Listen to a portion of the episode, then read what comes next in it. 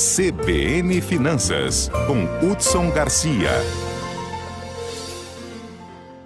E a gente continua falando sobre esse assunto com o nosso colunista Hudson Garcia. Bom dia, Hudson.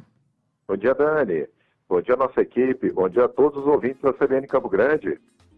Hudson, que leitura podemos fazer então dessa notícia? Segundo mês consecutivo aí, o percentual de famílias endividadas aumentando na capital.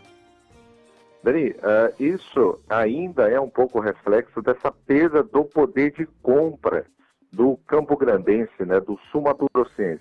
Olha só, pessoal, uh, o, o, Mato Grosso do Sul vive é, uma situação que poucos estados é, estão vivendo, que é quase que um índice de pleno emprego. Hoje, o desemprego no estado, ele gira em torno de 5,2%, que é o resultado do segundo trimestre de 2022.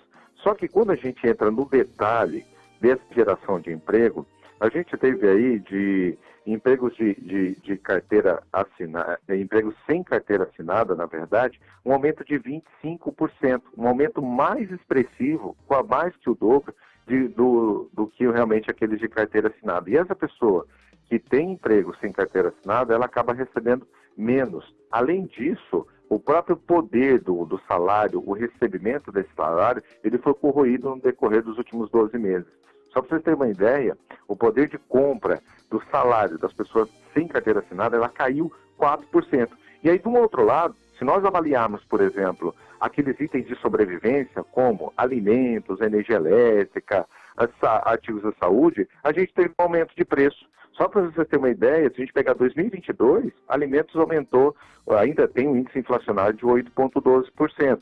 Artigo, é, artigos de saúde e cuidados pessoais, que envolve até aquela parte de medicamentos, 7,70% em 2022. E artigos de residência para dentro, 8,89%. Então, a gente, de um lado, a gente tem uma, um poder, a renda acabou sendo estrangulada, diminuída, do outro lado, a gente tem uma inflação muito maior. Então, eu para que eu possa sobreviver, para que eu possa trazer sobrevivência para minha família, eu vou acabar gastando mais.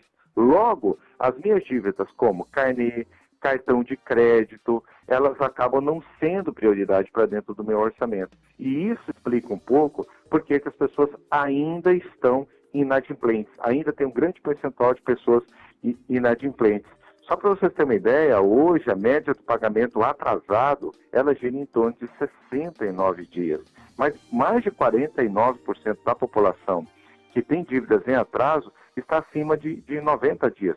Novamente, porque as pessoas estão priorizando uma questão de sobrevivência. Isso muito em decorrência ainda, reflexo um pouco dessa pandemia que aconteceu nos últimos dois anos, que fez realmente o índice inflacionário disparar e o índice de desemprego também aumentar muito. Não tem jeito, Dani. Para que a gente possa novamente retomar essa questão do crédito, a gente vai ter que ter um trabalho no curto prazo de renegociação de dívidas, e aí eu estou falando no geral, envolvendo comércio, envolvendo governo federal, e é óbvio, mais para o longo prazo, a questão da educação financeira junto às escolas. 8 horas e 26 minutos em Mato Grosso do Sul. Hudson, muito obrigada pela sua participação. A gente vai torcendo para que a economia né, se recupere o quanto antes e que as pessoas tenham maior poder de compra. Vem chegando o fim do ano aí, todo mundo também querendo fazer as suas compras, curtir né, as festas de fim de ano. É importante também que a economia melhore e o bolso do consumidor também, é claro.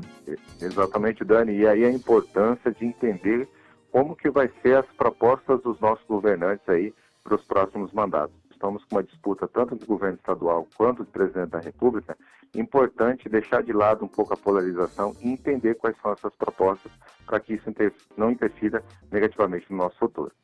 Exatamente, Hudson. Um excelente alerta aí para quem está acompanhando. Temos esse segundo turno e os candidatos estão todos os dias aí percorrendo vários pontos do estado, levando essas propostas. A internet também tem aí as informações necessárias para que o eleitor fique informado em relação ao que cada candidato tem de plano para Mato Grosso do Sul. Os planos de governo estão prontos e podem ser conhecidos por vários canais. Obrigada, Hudson. Bom dia.